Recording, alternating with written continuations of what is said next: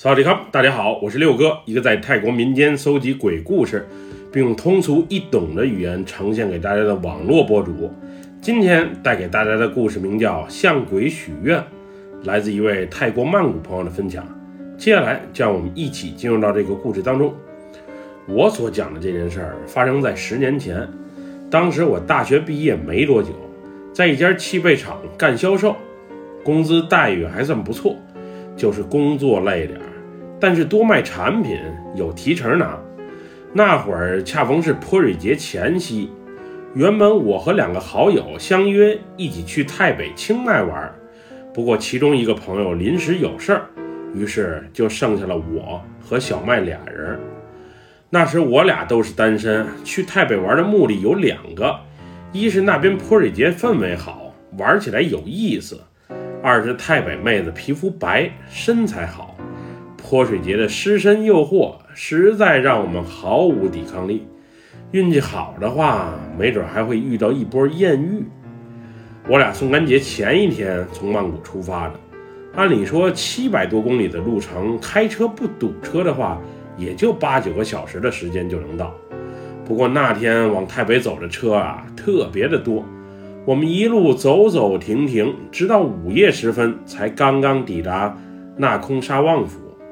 当时我和小麦啊都有些累，于是决定啊先在加油站眯一小觉，等清晨时分再继续赶路。第二天，也就是凌晨五点钟左右。我们就再次上路了。就这样，我和小麦你开一会儿，我开一会儿。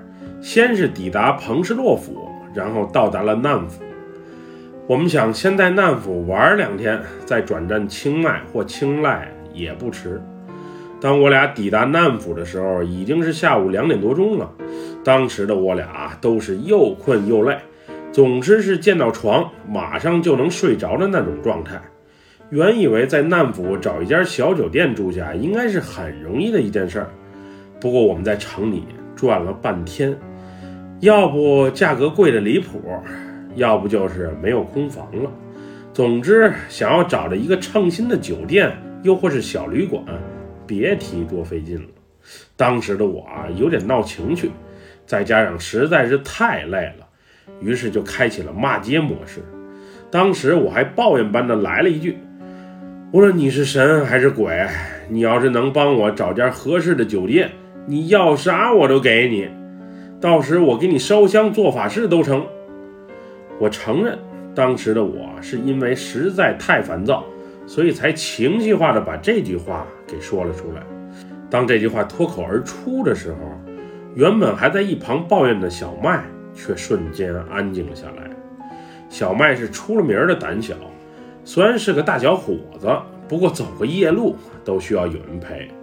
小麦听完我的话之后，诺诺的来了一句：“棍儿哥，你向神求助还好，咋还向鬼求助？要是鬼真的帮了咱的忙，到时你可咋回报他为好啊？你还真信这些？这世上哪里有鬼啊？再说这车里……”还摆着媚压囊的小雕像，即使遇到什么不好的东西，他也能保佑咱们一路平安的。我紧接着说道：“我俩的对话刚开个头，我就看见路边有个小旅店的牌子。仔细一看，牌子上面写着‘安娜旅馆’，进巷子口一百米就是。于是我赶紧打了转向灯，把车开进了巷子里。”我记得刚才我也从这条路上经过了呀，怎么没发现这个指示牌？希望这回这里有价位合适的空房。和我期待的一样，这家不起眼的小旅馆还真有空房，不过只有角落里的一间空房，一晚上的价格只要五百泰铢，性价比确实很高。虽然尾房一般阴气较重，不过那时又困又累的我俩。已经顾不上这么多了，毕竟是两个阳气很旺的大小伙子，有啥可怕的？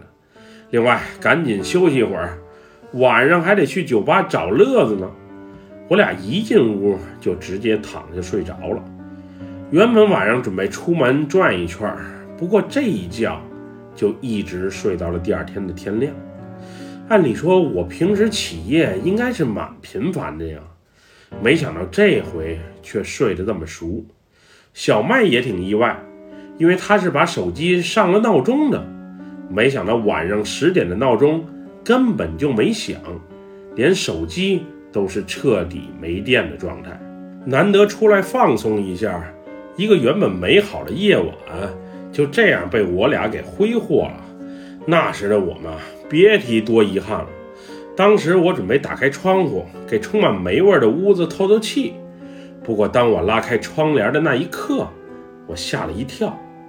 我这间房所正对的，就是一家寺庙的院墙，而院墙里那烧尸体的小亭子，此时正在从烟囱里呼呼的冒着黑烟。一大早上就看见这番景象。真是太不吉利了，难府就别多待了，还是去清迈玩个痛快吧。那天我俩起床之后，收拾了下东西，把水枪灌满水，就退房重新上路了。我俩先是在难府的老城区玩了一圈，顺便吃了些东西，然后直奔离难府不远的清迈府。当时已经接近黄昏时分，小麦开着车顺着山路一直走着。那时的我坐在副驾驶上，先是和小麦聊了会儿天儿，然后不知不觉的睡了过去。正当我睡得正熟的时候，一个急刹车把我给晃醒了。我惊慌地问了一句：“小麦，你咋开的车？我的脑袋差点就撞到前挡风玻璃上了。”棍哥，我好像撞到人了。我刚才看见路上有个穿着黑色衣服的女子冲我招手，我还没来得及停车，她就突然跑到车前，我，我好像是撞到她了。什么？撞人了？于是我赶紧下车查看情况。我俩是在车的四周转了半天，也没看见任何的异样，而且车前的保险杠啥事儿都没有啊。不会是小麦开车太疲劳产生幻觉了吧？于是我招呼小麦坐在副驾驶的位置上，自己来开车。刚一上车，小麦就小声嘀咕了一句：“棍儿哥，我是绝对没看错，刚才路中央确实是有一个黑衣女子被我给撞到了。她大约四十来岁，背个小背篓，穿着一双红色的布鞋。”我是确定以及肯定，真的看到了，绝对不是幻觉。小麦当时说这话的时候，说句实话，我也有点怕。太北奇事儿多，在黄昏即将日落之时遇见灵异事件，也确实是有可能。我安慰小麦，有我在，不用怕。不过我能深深的感觉到，此时的小麦确实是受到了惊吓。虽然车里的空调很凉，不过小麦的脸上却满是汗珠。我俩傍晚时分顺利地抵达了清迈。我们没住老城区，因为那里实在不好停车，而是住在了青道区的一家度假村。那家度假村的房子啊，都是古兰纳风格的高脚木屋，酒店一晚八百多泰铢。虽然酒店门口停了不少的车，不过好在这里有空房，价格也合适。总之特别的顺利。办完入住手续之后，我俩先在门口的小餐馆简单的吃了一口饭，然后洗了个澡，换了身衣服，就坐出租车去清迈著名的酒吧街宁曼路玩耍了。那晚的小麦感觉兴致不高，也就没玩多久，啤酒也就喝了两瓶。小麦就告诉我，他想回去了，可能是白天玩水着凉了吧，他有点头痛，想先回酒店休息。当时的我刚和酒吧里的一个妹子聊上，小麦就让我送她回去，真是有些扫兴。不过朋友比妹子肯定更重要，于是我匆匆的和妹子道别，带着小麦就先回去了。当时我想，我先送小麦回去睡觉。他要没啥大事儿，一会儿我自己再出来玩。就这样，我俩拦了一辆出租车回酒店。我一回酒店就感觉特别的犯困，原本想放下小麦就出门再去找乐子，没想到我一进屋一着床就躺下睡着了。就这样，我在梦里梦见一个穿着黑衣的女人，也穿着红色布鞋，背着一个小背篓，伸着手招呼我跟她走，并念叨着：“你的愿望我帮你达成了，现在该你回报我了。”他就这么一直在梦里念叨。那时的我身体仿佛不受控制，而随着他的脚步往梦里的黑暗角落中去，我就那么挣脱着，但好像也无济于事。正当我在梦里大声呼喊着、大力挣扎之时，我突然一下惊醒，从梦中摆脱了出来。我一睁眼就看见躺在身旁的小麦。也在用惊恐的眼神看向我。后来我一问究竟，才发现我俩竟然做了同样的梦，而梦中的那个黑衣女子，就是今天小麦在山间开车遇到的那一位。当时我俩都有些懵，我是实在想不明白，那个黑衣女人到底是谁，为啥会尾随我俩一直来到这里？并在梦中现身，棍儿棍儿棍儿哥，不不会是你让鬼帮你找旅馆，他他帮你了，现在来索求回报了吧？小麦颤抖着说着：“我也拜托神了呀，怎么神不来帮我，偏偏小鬼现身？我觉得有这种可能，毕竟咱们这两天的酒店，自从我许愿之后。”都找着格外的顺利，要不一会儿咱去蜀叠山的双龙寺拜拜佛吧？我哪知道那个黑衣女人到底想要什么？也许咱帮她做法事超度一下，她就会离开吧。我随即答道。当晚，我俩把屋里所有的灯都打开了。那时，即使有困意，也不敢睡了，生怕再一闭眼进入梦乡。那黑衣女子会在梦里把我俩的魂儿给带走。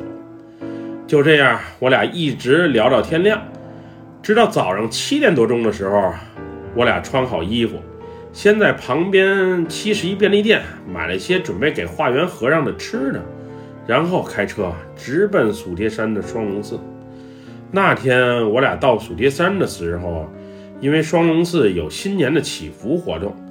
所以也就没有和尚能顾得上我俩。我们把买的吃的交给寺庙之后，在寺庙的大堂烧了烧香，拜了拜佛，之后就遗憾而归了。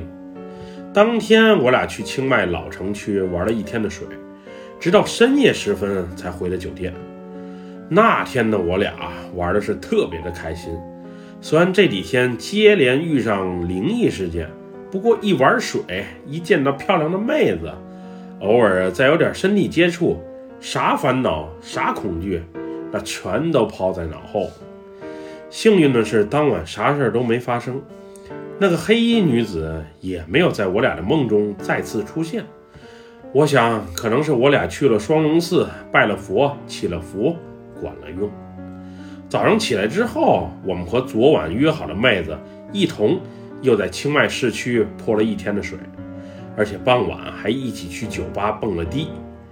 那时的我俩为晚上可能到来的激情与浪漫很是期待，心想这次太北之行虽然没少遇到奇怪的事儿，但还是有所收获。在酒吧尽情蹦迪、把酒言欢之后，我们都有些累，于是准备转场找地方吃东西，再计划下一阶段。如何进行为好？当时是我开车，一个妹子坐在副驾驶，而小麦和另外一个妹子则坐在后座。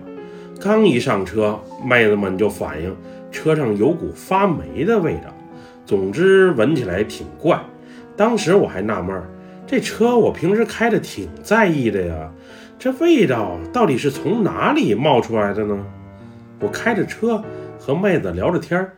原本车里的气氛一切都挺好，不过在经过一个红绿灯的时候，原本指示灯已经由红灯变绿灯了。不过我刚一踩油门冲出路口，突然，那个黑衣女子就闪现在了路中央。当时坐在副驾驶的妹子也看到了她的存在，于是大叫了一声：“小心！”那时的我下意识地打了一下方向盘，就这样撞向了路边的电线杆。因为我当时没少喝酒，反应慢，再加上动作不协调，车不仅撞向了电线杆，还把旁边的店铺也给碰倒了。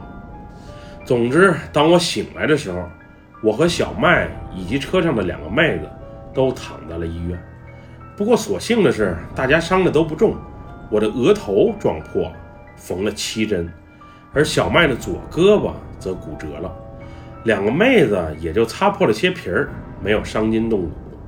反正那次因为车祸，再加上我酒驾，我不仅在警察局被关了好几天，还赔了店铺以及妹子不少的钱。因为酒驾的缘故，保险公司一分钱都不赔。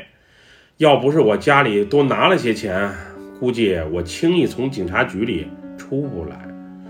自从这件事发生之后，小麦仿佛有什么事儿堵着我，慢慢疏远了我，而我也再没遇到过那个黑衣女子的身影。我要是早知道让他帮着找酒店的代价这么大，当时就绝对不会多那个嘴，估计小麦是嫌弃我的大嘴巴，给他招来了厄运而疏远了我吧。自从那以后，每当我情绪不好的时候，我确实都会对自己的言行更加的注意，不该说的一定不说，以免遭遇不测。总之这件事儿算是给我一个深深的教训。不过从此以后，我无论去哪儿。都会带个护身符，不怕一万，就怕万一。也许当时就是因为车内有保护神魅亚囊的存在，才保佑我们没有出现更大的伤害。本期故事就分享到这里。对六哥故事感兴趣的朋友，别忘了给六哥点赞和关注哟。咱们下期节目再见，么么哒，拜拜，萨瓦迪卡。